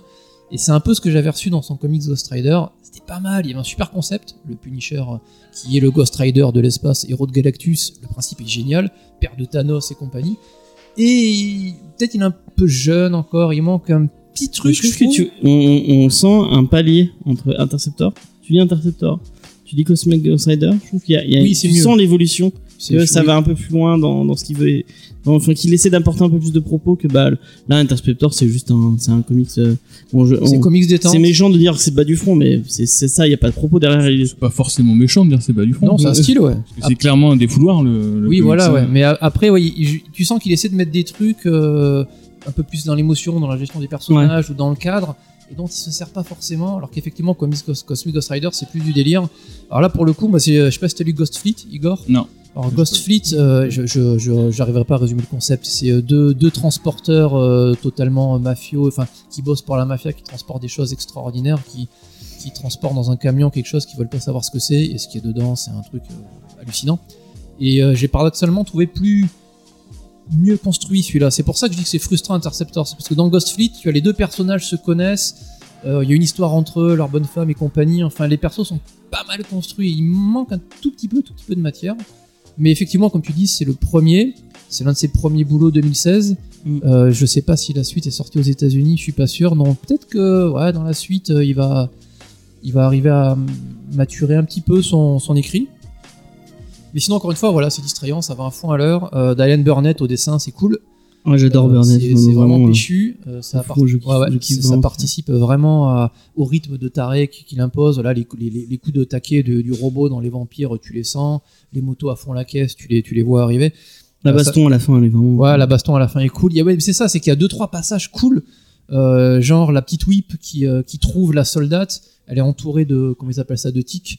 Et Ouais. elle arrive avec sa moto à fond la caisse. Cinématographiquement, ça, elle défonce la scène. Celle qui m'a marqué, c'est l'évasion de la prison, quoi. L'évasion de la prison est Quand cool. ils arrivent tous avec leur tank, ils foncent dans Ouais. le tas, c'est n'importe quoi, mais c'est hyper jouissif. C'est ça, ouais, Ça c'est que fonctionne vraiment très très bien. Ouais, il y, a des- il y a des moments où il, vraiment il trouve le ton, et après il y a deux trois trucs perfectibles peut-être. Il y a, ben, juste après, je crois, tu vas dans le, tu vas dans le camp des rebelles et tu t'aperçois que c'est beaucoup d'enfants, et là tu as une réflexion sur le, sur la, la guerre et que les enfants ne devraient pas aller à la guerre. Mais sincèrement, ça dure trois, trois, trois, trois, trois bulles, et deux bulles après, euh, baston général en avant Guingamp quoi. Du coup, voilà, c'est un tout petit peu frustrant. Donc, Dalen Burnett, c'est cool. Moi, il m'a fait penser à, à James Aren, qui est un, un petit Ouais, c'est vrai, ouais. de Rumble, dans le même style, même style un peu vrai péchu. un peu comme. Et il m'a fait penser aussi à un gars qui s'appelle Daniel Warren Johnson, que j'aime bien, qui a fait Extremity, qui est sorti Mm. il y a pas si longtemps que ça, qui est cool aussi. Ouais, Extremity, c'était très bien. Voilà. Et alors, pour le coup, ça m'a fait penser à Extremity aussi. Extremity, c'est un peu comme ça, c'est c'est un comics assez frénétique, mais je trouve mieux écrit. Il y a une espèce de dramaturgie totale avec euh, ce père de famille qui pète une durite. Ouais, l'émotion fonctionne beaucoup mieux. Voilà, dans- ça marche un peu mieux. Et euh, voilà, c'est pour ça que si Kate, s'il arrive à muscler un peu son, son scénar dans le 2, euh, ça peut être vraiment cool. Moi, je voulais juste finir par un, dire du bien de. Enfin, moi, moi vra- vraiment, Bu- Burnett, je trouve qu'il arrive à faire du, euh, un, du truc un peu mainstream, mais avec vraiment, tu sens sa patte, tu sens son identité. Et c'est vraiment, je trouve ça vraiment cool. C'est un petit jeune, Ouais. il a trouvé un style. euh, oui, bah, Cosmic Ghost Rider, c'était cool aussi, ça arrive à être détaillé tout en étant explosif. C'est super beau comme. C'est ouais, c'est vraiment à Rider, suivre c'est comme, super beau. comme mec. ouais. Ouais, moi, euh, je pense que je vais aller, je vais aller checker s'il a pas des originaux, des trucs comme ça, parce que je m'étais fait niquer avec Scalera. Au début, il était pas du tout connu. Euh, et, ah ouais. et j'avais regardé sur son site, ils, vend- ils, vendaient, ils vendaient des originaux, mais je crois que c'était à 40 euros, des trucs comme ça. Trois mois après, je suis allé voir, c'était à 400 boules, des trucs. Donc, C'est Bla- Black Science, c'est ça? Ouais. Ouais. Bah, justement, c'est quand il a, quand il a commencé La Black. Science. Ouais, ouais, tu Là, ouais, euh, c'est il, joli. il bosse avec Remender, et puis, Ouais, de suite, boum, alors que vraiment, euh, ouais, c'est, Eh ouais, ouais, c'est un, c'est un petit jeune à suivre. Moi, Ouais, exactement, ouais. J'aimerais bien qu'il fasse un peu plus de Marvel, peut-être du Gardien Galaxy ou des trucs comme ça. Ça, ça, ça marcherait bien pour lui, hein. j'aimerais bien. Ça serait le style. Moi, euh, du coup, de tout ce qu'on a lu, je pense qu'Interceptor, c'est ce que j'ai préféré. Et je pense que Face, c'est la même chose. Vraiment, euh, Très il cool, très potentiel. sympa, ouais, ouais. du potentiel, ouais. Ça m'a fait passer à Requiem rapidement aussi, la série d'Olivier Ledroit et Pat Mills, avec cette espèce de monde, alors en plus, en plus fun et, euh, et cool, parce que Requiem c'est pas drôle du tout, mais voilà, avec cette espèce de monde dominé par des vampires euh, qui ont aussi une caste, des rois, des machins, qui passent leur temps à se trahir aussi, avec des humains esclaves au milieu. C'était un- il y a du, a- c'est un mix de plein de je trucs. sais pas si vous connaissez. Euh, tu vas beaucoup sur YouTube, tu vas pas trop sur YouTube, je sais pas si ça te parle. euh, le-. Il y a Alt236, donc il y a un YouTuber euh, qui parle, qui parle de ton. Ouais, c'est le meilleur youtubeur du monde. Et, il a Voilà. fait, il a fait toute une vidéo sur Requiem. Ah, Quand je t'enverrai, ouais. je t'enverrai le les liens. Et en fait, c'est un mec qui est, euh, il adore le- le- l'horreur, tu vois, mais au niveau du, comment expliquer? Genre, euh, il adore le, le body horror. Moi, je- le body C'est horror. pas vraiment l'horreur, il adore tout ce qui est dérangeant. Ouais, voilà, ouais. Et Ah, donc les images un peu, tu vois. Et du coup, dans son truc sur, euh, sur- je, je sais pas pourquoi je, je monte du doigt. Euh, Requiem dans Requiem, il, dans- il a parlé de Crost et c'est lui qui m'a Ah, donné Crost. envie de, de, de, de que c'est un peu dérangeant aussi. Ouais, ouais, un peu, ouais. Donc ouais. Euh, du coup, euh, t'en as pensé quoi de C'est oui, tu l'as dit que Interceptor c'était cool. euh. Non, ouais, bah, je suis un peu d'accord. euh, je suis un peu d'accord avec euh, avec Lavigne Mathieu. C'est un, c'est un très bon défouloir en fait. On a un vrai pitch de série Z complètement. euh, Ouais, c'est ça, oui. On est quand même sur un robot, euh, un robot géant du futur qui arrive sur une planète de vampires. Qui se bat contre des vampires, ouais. euh, voilà, c'est souligner ça. C'est vraiment du second degré. Et comme il dit, ouais, c'est c'est un peu dommage qu'il va pas plus loin. Parce qu'on en a parlé, on a des personnages qui sont des politiciens. Et en Oui. fait, la critique, ça se résume à c'est tous des connards. Oui, Voilà. oui, t'as des grands thèmes comme ça. Les policiers Moi, sont j'aime bien on, quand on insulte les politiciens, mais bon, un, Il un faut- petit peu de subtilité en plus, Oui. bien. Ouais, sur Palus, par exemple, la, la, la- la Terre, euh, les, les humains, tu vois rien, tu vois juste le bureau du président qui est un petit con de, de 65 connard, ans dans ouais. un corps de 12 ans qui borde et qui bouffe des, des gros et qui finit en disant tuez-les tous. Ouais, c'est un tout petit peu bas du front, comme on Ouais, dit, c'est tout petit peu facile. Faudrait, voilà, faudrait muscler un peu le jeu. Quoi. Ouais, mais du coup, moi, je vous le conseille quand même parce que vous allez, vous passerez, vous allez passer un bon moment en Ah oui, ouais, lisant c'est ça. ça, c'est rigolo. Ça, ça lit super vite et puis vous passez un, un- un bon moment sur un petit comic sympa. Euh, je sais pas s'il y a beaucoup de, de relecture. hein. Euh, c'est un Ah, truc, si, quand tu t'ennuies, qu'il pleut. Je pense que c'est un bon comics de plage. Oui. À la plage, tranquille. euh, voilà. Mais moi, je fais pas parce que je supporte pas avoir des, des, des grains de sable dans mes. Dans mes... Il y aura peut-être une suite, mais en état, le, le comic se tient tout seul. Quoi. Exactement, ouais. Oui, ouais. oui, Donc, euh, oui, tu peux les on s'engage pas sur une énième série. Voilà, tu peux Euh, t'arrêter là. Ouais. Du coup, euh, le dernier comics, enfin non, l'avant-dernier comics euh, donc qu'on a, qu'on, qu'on a reçu et on, dont on vous parlait, c'est The Realm, qui est en deux tomes. Euh, c'est Faye qui devait faire la, la review, mais je vais, je vais essayer de, de, de prendre sa place. Tu as eu le temps de le lire, euh, The Realm Non, je suis désolé, j'ai vu que Interceptor. Eh ben c'est- c'était déjà c'est déjà bien. Donc The Realm c'est euh, je sais pas si tu as vu Bright de Non, parce qu'il y a de- Will Smith de dedans. Will Smith et euh, de merde comment il s'appelle euh, le réal putain. C'est pas David euh, Ayer Si, ouais. Ouais voilà. C'est David Ayer. Donc euh, ce connard de David Ayer. non, ce connard. Moi j'aime pas j'aime pas David Ayer mais euh, enfin j'aime pas sa j'aime pas ce comment dire j'aime pas sa sa direction sa direction artistique. Non parce que même je trouve que ailleurs euh, bon j'ai pas vu Fury tout le monde me dit que oh, regarde Fury c'est trop bien. Fury était très bien. ouais. Ah ok. Bon bah c'est son côté un peu gangsta à la con qui me, qui me saoule en fait, qu'il y avait dans Bright et qu'il y avait dans Suicide Squad. Euh, donc euh, en fait c'est un monde où euh, on ne sait pas trop pourquoi d'un coup il y a des orques, il y a des gobelins, il y a des magiciens. Euh, dans un monde un peu post post apo euh, à la à la comment dire à la Mad Max, mais euh, où tu sens que bah, c'est des gens qui euh, enfin ils parlent de la civilisation comme si c'était il y a euh, 5, 5 ou 6 ans tu vois. Euh, Il y a un petit côté, je sais pas si tu vas être d'accord avec moi Igor, il y a un petit côté euh, Donjons et Dragons euh, où tu sens euh, chaque personnage est un peu un archétype de, un de, gros côté de jeu euh, de Donjons et Dragons, oui. Ouais. C'est pas évident au début, mais quand ils définissent les personnages, tu vois clairement que chacun a son rôle. Ouais. Et en fait, on va suivre euh, le mec dont j'ai oublié le nom. c'est pas, grave. Vous verrez, ma, mémoire est très très courte. Euh, donc un, espèce de guerrier qui fait traverser euh, des gens pour de l'argent. donc en fait, il fait traverser une équipe de. Il y a deux scientifiques et il va se retrouver avec toute une tripotée de personnages autour de lui. Une espèce d'archer qui, porte un casque. Donc lui, c'est une espèce de de de guerrier bourrin qui a un bras noir et apparemment qui a, un, li- un lien avec euh, des trucs occultes. Il y a une espèce de sorcier qui on, suit une espèce de sorcier euh, bizarre qui fait des trucs euh, chelous euh, et tout, plein d'orques qui qui, qui essaient de les attaquer. Donc vraiment c'est un côté très très donjon et dragon avec un petit peu de de de parce que t'as des cultistes, t'as une espèce de de dieu bizarre qui qui euh, qui vendent du pouvoir en échange de en échange de, de, de son adoration ce genre de truc. Euh, donc euh, c'est sympathique euh, mais euh, enfin j'ai lu le premier et j'ai pas eu envie de lire la suite. Euh, donc voilà peu C'est ça que t'appelles sympathique, toi? Ouais euh, bon, euh, bah c'est pas fou fou. C'est ça ça vend pas enfin Faye elle a bien aimé hein. Faye avait bien enfin elle aurait peut-être défendu mieux que moi mais Faye a vraiment bien aimé elle, elle a le côté elle, a- elle- qu'est-ce qu'elle me disait?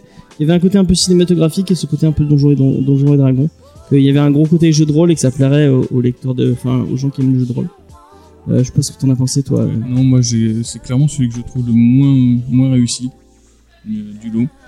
On est sur un mélange de fantasy et de post-apo. Au final, du post-apo, euh, tu sais pas trop qu'est-ce qu'il fait là. ouais Parce qu'en fait, t'as des orques, des mecs avec des épées. et Ah, mais il y a Kiss en fait. flèches. Ouais, le méchant ressemble un peu à Jen Simmons, c'est vrai.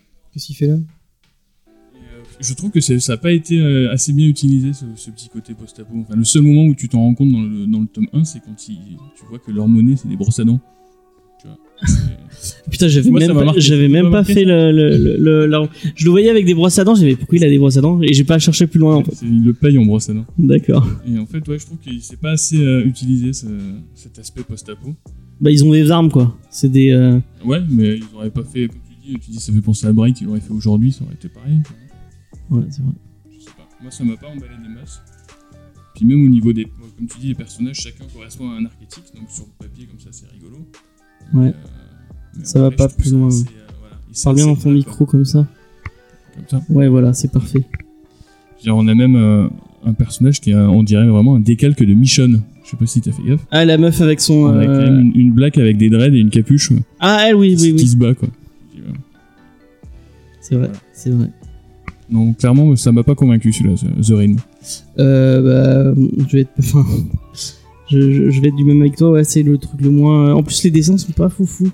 Euh, c'est un peu euh, toujours la, colo est, toujours un peu ocre et tout, et c'est pas. euh, ouais, ça, ça va. Ouais. Enfin, quand tu lis des trucs un peu plus péchus comme euh, Mech Academy ou même Interceptor, à côté, ça fait un peu plus.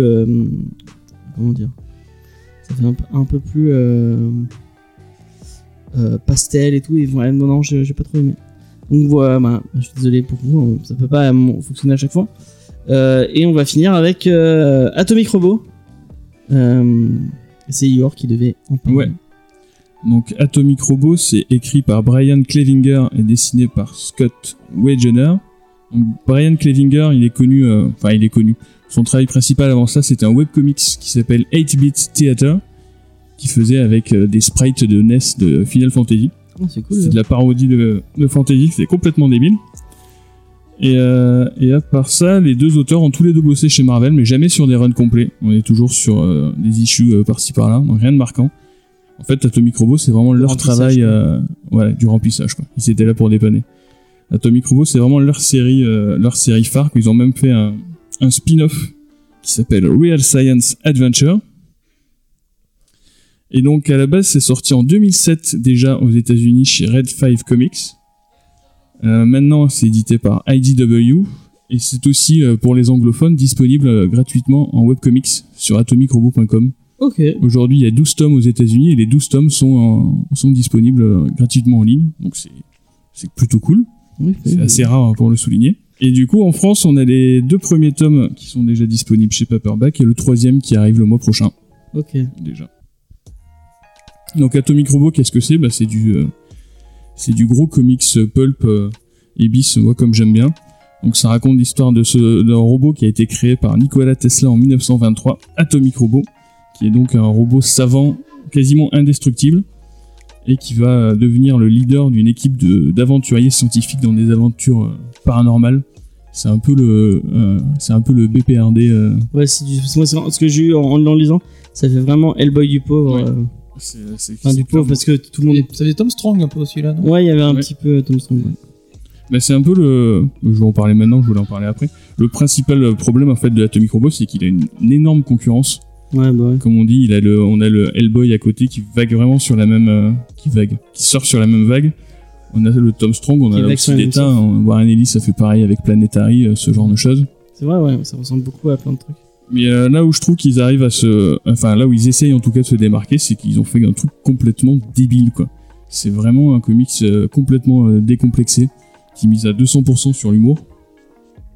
Ah ouais, ouais, on est loin de, des ambiances un peu euh, crades de, de, de, de Hellboy ou même de, trans, enfin de merde, de, du truc Planetary. de Alice. Planetary, Planetary, ouais. où c'est vraiment plein de Ouais, mystères. là, tout. on est vraiment là Là, pour c'est vraiment un truc, euh, enfin random, très euh, bah, du pulp en fait, ouais. Sans... Ouais, mais j'ai trouvé ça, enfin, je trouvais que c'était vraiment bien foutu. Tu vois que les mecs, ils, ils travaillent leur van en fait. T'as un découpage qui est très cinématographique, où euh, de temps en temps on laisse respirer le lecteur, ce genre de choses, et que je trouve que les chutes fonctionnent vraiment très bien. Ok. Et euh, même dans le dans le côté euh, dans le côté hommage à l'âge d'or, il y a donc un côté référentiel qui est très présent. Et euh, cette fois-ci, moi, je l'ai trouvé vraiment très réussi parce que c'est un truc aujourd'hui qu'on voit vraiment tous les jours. Et des références, on en, on en voit dans toutes les œuvres. C'est Ouais, souvent c'est balancé euh, comme ça, histoire de balancer un nom pour faire rigoler. Et là, je trouve que c'est c'est assez bien intégré dans le tome 1. On a euh, on a Stephen Hawking qui vient qui Mm. vient dans une il y a une blague sur Stephen Hawking qui est géniale. Ouais, Et euh, je trouve qu'il il intègre vraiment le personnage euh, dans son récit, quoi. C'est pas juste on balance un nom comme ça. Ok. Et on a la même chose euh, avec le tome 3 qui va bientôt sortir, donc qui est complètement articulé sur Lovecraft. Et le mec a fait, euh, a fait de Lovecraft un personnage de sa bande dessinée, quoi. Et, ça- Ah, je c'est pas trouve con, que- ça. et je trouve que ça fonctionne très bien, quoi. Tu, il intègre vraiment ses références dans son univers à lui. Ok. Et ça fait pas référence gratuite.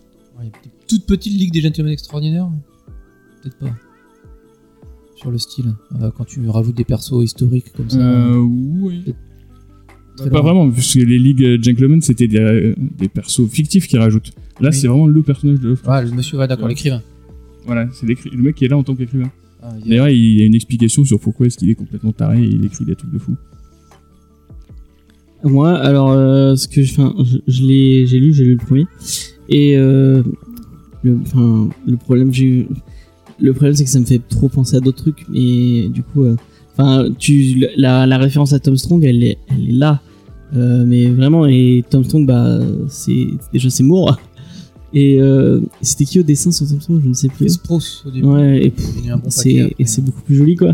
Euh, Il y a un truc qui euh, c'est qu'on en fait son, ses origines on les a peut-être que c'est y est plus tard mais il te balance dans l'histoire sans te sans te- Enfin, t'es vraiment lancé dans le truc sans aucune explication et sans que bon d'accord c'est un mec euh, c'est un robot atomique euh, enfin, je sais même pas s'il est vraiment atomique mais c'est un robot un robot indestructible qui, qui défonce des euh, qui défonce des des nazis euh, Toujours des nazis. ouais Heureusement qu'ils sont allemands.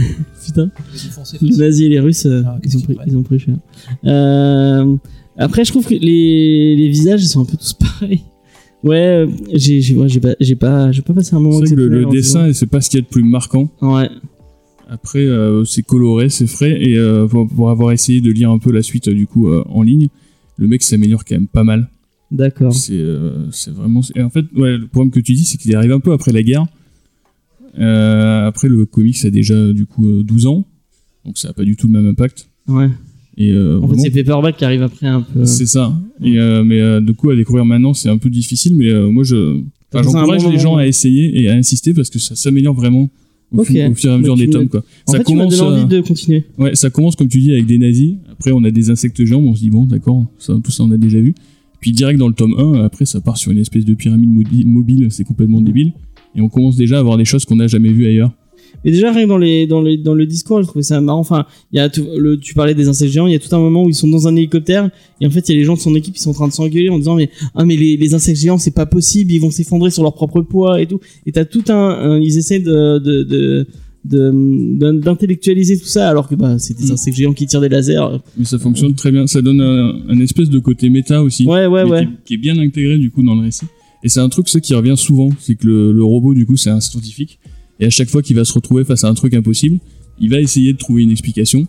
En même généralement il fait ça en même temps qu'il met des tartes euh, aux gens, qu'il va passer il passe la moitié de son temps à foutre des, des à, des robots ou à des monstres. Et c'est un truc qui fonctionne bien. Ouais, l'humour est pas mal. Je- notamment, il y, y a une blague qui m'avait qui m'a fait marrer. euh, qui, un moment, tu vois en train d'écrire à, une- à sa petite fille, à la, la petite fille d'un mec qui est mort il y a pas longtemps, et il dit que son son père était, enfin son grand-père était un, et c'était un peu un, Un alcoolique. un alcoolique euh, notoire et qui euh, qui s'était euh, qui l'a défié à la, à la boisson, mais que le problème bah, c'est que lui il a pas de bouche donc il pouvait pas boire. Mais que, enfin, il y a toute une blague sur ça qui, qui- qui est très drôle. Et euh, raconter comme ça, c'est nul, mais dans le comic, c'est drôle. Euh, donc, euh, ouais, enfin, c'est vrai que c'est- en y repensant, il y a plein de petits trucs qui sont ah ouais, ça c'est marrant et tout. Enfin, c'est, euh, en fait, ils, devraient peut-être un peu plus identifier leur personnage parce que tu sais pas trop qui est qui, bon à part euh, le, mec euh, qui est tout en métal, tu sais que c'est lui, mais sais que c'est Atomic Robot, mais son équipe autour, elle est pas très identifiable. Ça, ça, ça, ça demanderait peut-être un peu de personnages un peu plus attachants. et- Bah après, euh, c'est aussi dû au fait que le, donc le- il est né en 1923, mais ses aventures vont se dérouler de 1923 à aujourd'hui. Ouais, la narration elle est marrante que j'ai sur pas ça. dit, voilà, la narration sur ça est vachement inventive. Ça fait sans arrêt des, des allers-retours dans le temps où il va croiser un personnage et ça va lui remémorer un truc qui s'est passé il y a 30 ans et hop, on va, on va suivre une aventure qui s'est passée 30 ans avant. Mm, mm. Je trouve ça très dynamique, mais effectivement, comme tu le dis, ça empêche fait d'avoir des personnages récurrents, quoi. Et d'un chapitre à l'autre, même, il, ça fait des, ça fait des, des réponses à ce que tu as. Mais d'ailleurs, le, le tome mal. 3 est complètement articulé sur ça, avec Ah. l'histoire sur Lovecraft. Parce qu'en fait, ils vont euh, affronter donc une entité euh, Lovecraftienne qui ne conçoit pas le temps de la même façon que nous. Ok. Du coup, il va, chaque épisode se passe à une, à une euh, décennie différente et pas forcément dans le bon ordre. Ah, c'est cool. Et ça fonctionne bien. Ok. Donc il y a des petites idées comme ça qui. Tu me l'as un peu vendu. T'as réussi à me le vendre alors que à la base. C'est un métier après. Ouais, ouais, bah, c'est ce qu'il fait. Hein. Tu tu tu t'en sors bien, franchement. Non, mais moi j'ai vraiment aimé la- l'intention en fait des auteurs et la sincérité de, de leur truc quoi. Oui, C'est c'est vraiment juste, euh, ils sont là pour déconner et, euh, et pas plus. C'est vrai. Et d'ailleurs ils ont fait euh, un truc que j'ai noté dans mes recherches. Ils ont ils ont publié une note d'intention Ah ouais? Pour essayer de définir la philosophie et l'ambiance de leur titre. Donc j'ai fait une traduction euh, très approximative. Donc en fait, c'est cinq règles qu'ils essayent de respecter dans chaque épisode du comics. Donc la première règle, c'est pas de crise d'angoisse. Vous ne verrez jamais le robot euh, s'inquiéter de son manque d'émotion euh, ni prétendre être un humain. Donc là, c'est clairement, on est là pour déconner et on va pas vous faire du drama. Ouais. La deuxième règle, c'est pas de cheesecake. Voilà, j'ai rien d'autre à dire de plus. D'accord. La troisième règle, c'est pas de reboot. Là, il y a une petite euh, phrase qui est sympa. Ils sont frustrants, inutiles et rappellent de façon choquante que toute fiction n'est qu'une série de mensonges à peine voilés. Donc là, on est clairement sur du gros tacle euh, avec Petit les, message personnel. voilà, les deux, les gros tacles, les deux pieds en avant pour faire mal Ouais. à la concurrence. Euh, bien. Numéro 4, pas d'épisode filler. Pourquoi devrions-nous essayer de vous vendre un comics qui vaut pas la peine d'être acheté? Encore un petit tacle. Et enfin, le numéro 5, le robot principal frappe un autre robot, ou alors peut-être un monstre. D'accord. Voilà. Est-ce que est-ce que ça t'a vendu euh, Est-ce que t'as envie de le lire maintenant? Oui, mais euh, oui, je suis assez comme ouais, comme Igor, je suis assez client de ce genre de truc un peu pulp. C'est vrai qu'on a on a tendance à dire forcément Tom Strong, mais après il y en a pas tant que ça, tant que ça. Et puis lire un Même truc, Hellboy, hein, euh, franchement, ça fait beaucoup penser à Hellboy. Ben, ouais, un truc un peu entre les deux, qui en plus se poursuit sur différents, différents volumes. C'est vrai que ouais, les dessins sont pas ouf, je regarde, mais si derrière t'as une ambiance, une narration qui envoie, des dialogues et des situations sympas, euh, ouais, ça peut être assez cool.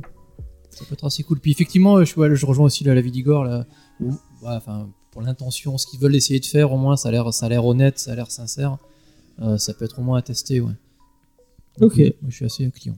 C'est marrant, j'ai l'impression que dans, bah, dans tout ce- tous les titres qu'on a lus, il y, a un- il y a un truc qui revient un peu, c'est le côté euh, un peu. euh, on s'amuse et on, on fait des trucs. Enfin, j'ai l'impression que Paperback essaie de, de prendre des titres un peu. euh, comment dire Euh, Des titres. euh, Thématique. euh, euh, ouais, on se prend pas la tête. quoi. Ouais, voilà, ouais. Euh. Un truc un peu léger, cool. euh, Après, je sais pas s'ils peuvent se permettre ça, s'ils arrivent un peu à la fin de l'édition. Ouais, en au final, t'as que Magnus qui est vraiment sérieux et qui essaye de raconter quelque chose, qui apporte des thèmes euh, un peu particuliers. Le reste, c'est vraiment. euh, T'as lu autant des reptiles? Non. J'ai fait un autre truc. J'ai euh, pas, ah oui, on n'a pas parlé. J'ai pas lu autant des reptiles. Et euh, j'ai oublié aussi, ils ont fait un autre truc, ils ont fait Apocalyptic Girl. Ah oui, c'est vrai, je, oui. Mais euh, ça, je vous avoue que ça m'a pas emballé des masses. Je l'ai lu et je l'ai déjà un peu oublié. D'accord, je vais pas vous en parler. Dans d'accord. le même genre, s'ils veulent éditer, je sais même pas si c'est fait en France, il y a Dave avec un 4 à la place du A. Euh, Il y a deux séries et les mêmes gars ont fait un truc que j'avais prêté à je sais plus qui, qui de deux losers qui vont en, enfin un loser et un démon qui vont en enfer. C'est à peu près dans le même genre d'esprit, c'est complètement con. Dave, Mais je crois que Dave c'est sorti chez Ankama. ah tant pis, dommage. Il aurait bien, il Je- aurait bien je collé crois, hein. avec le, Ok. avec ce genre-là. Ouais, c'est voilà le- dans le genre euh, ouais, robot euh, décalé, euh, complètement, complètement euh, le pitch en deux minutes, c'est euh, les robots ont, ont éteint toute vie dans l'univers, ils se sont rebellés, ils ont tué tout le monde, ils retournent sur Terre et en fait, ben, ils font les mêmes vies que nous, c'est-à-dire métro, boulot, dodo, ils sont engueulés par leurs femmes, les gamins les respectent pas, leur patron leur parle mal. Et au milieu, on suit Dave, qui est un ancien robot annihilateur et qui s'emmerde dans sa vie de working man idiot. Et quand il voit arriver des extraterrestres, il fait tout pour que le monde entier pense qu'ils vont les agresser pour qu'ils puissent enfin tuer quelqu'un parce qu'il en a. C'est assez cool, c'est assez cool. Mais ouais, si c'est sorti en VF, c'est un peu dans le, dans le même genre, voilà, un petit peut-être un petit peu décalé. euh, Tu prends pas la tête, t'es à la plage, t'as une glace hein, que tu mets pas dans ton comics et, euh, et tu lis un bon petit truc. Ok. Et euh, pour finir, j'ai un, un, un tout petit coup, de, j'ai un tout petit coup de gueule, un petit message, un petit message pour l'éditeur. Euh, bah, euh, ça, ils vont peut-être. Encore une fois, vous- attention, je vous ma grande gueule. Bon, c'est les derniers trucs qu'on recevra. Euh, Merci. euh, euh, moi, je trouve que tous ces comics, y a, des fois il y a des bonus, des fois il y a pas du tout de bonus, mais ça manque clairement d'éditorial. Il n'y a pas de préface, il n'y a pas de présentation des auteurs, il n'y a pas de, enfin, euh, les auteurs c'est quand même important. Euh, dire ce qu'ils ont fait, où on peut les retrouver, et bon, c'est peut-être pas forcément des titres qui sont dans, vos- dans votre collection, mais moi je pense que l'éditorial ça, ça fait euh, Urban le, on le, font, le, le fait très bien. Urban, ils ont Et je- tout le monde vers le haut. Ouais, et je pense qu'il faudrait euh, atti- attirer vers ça, vers. moi, je trouve que les bonus et euh, les les bonus où les auteurs parlent et les bonus où Même éditorial, enfin les préfaces et tout, c'est important. Donc euh, Et surtout que l'édition, moi je trouve joli l'édition, ce qu'ils font là, en général. J'aime beaucoup leur maquette. Voilà, la maquette est sympa, noire avec une. Ouais, en plus ça se, ça se ça se reconnaît bien. Ouais, voilà, c'est. euh, oui, voilà, il manque juste, ouais, effectivement, un petit peu, un tout petit peu d'éditorial derrière. Parce que là, il n'y en a pas du tout quoi. En moi, je plus, trouve c'est ça des vraiment auteurs dommage. peut-être pas forcément, forcément connus. Ils seraient peut-être Ouais. capables de- d'apporter une petite patte pour l'édition française. Ça peut Puis se tu faire. peux leur demander, ouais, juste par mail, euh, de dire un petit truc. euh, Enfin, ouais. Je sais pas si vous êtes d'accord avec moi. Je trouve que Bah, C'est vrai qu'on est rentré dans ce, voilà, dans- en France, on est de plus en plus dans ce genre de, de, de mm, services supplémentaires. Euh, quand tu vends, je reconnais que ouais, des fois Urban, t'as des, euh, des, des, euh, des bonus qui sont intéressants, ou même quasiment n'importe où, t'as une préface, une, interview. j'ai lu, c'est de la VO, tu vas me dire, mais j'ai lu, je- j'en ai parlé 15 fois, le Sandman Overture, l'édition Deluxe.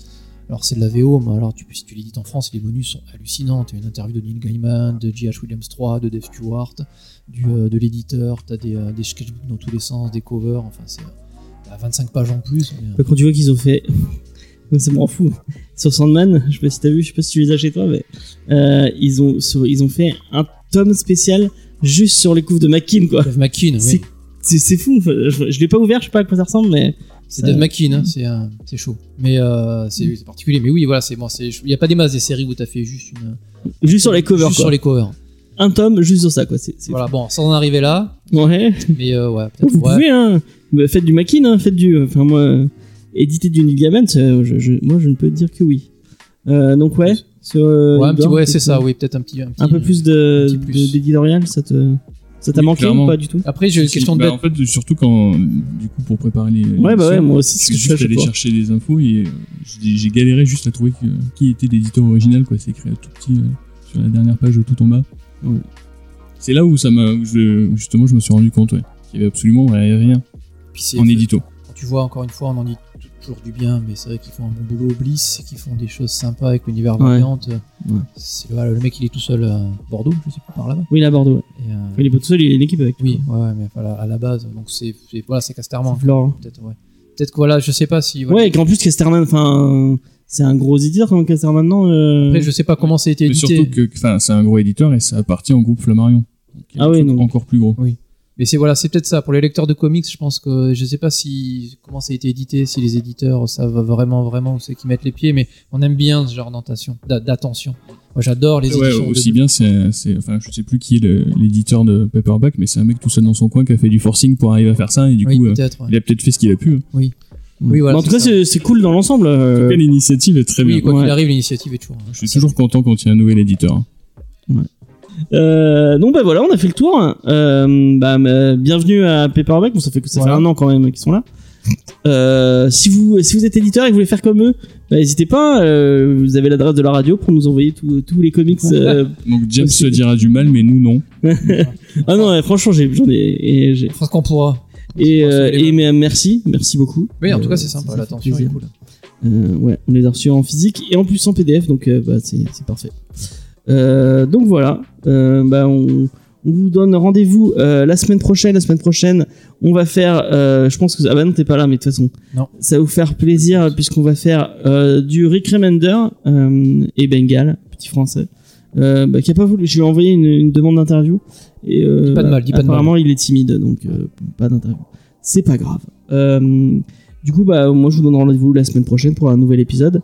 Et, euh, et sur Death or Glory, ouais, qui est sorti Urban. Euh, et euh, bah, dans 15 jours, dans 15 jours euh, en direct à la radio. Euh, bah, du coup, euh, bonne, bonne semaine. Merci d'être venu. Et merci à celui qui m'a posé un lapin. Qui que tu sois. Euh, et, puis, et puis voilà, c'est tout. À la Allez. semaine prochaine. Merci. Salut Bye. Ciao. Ciao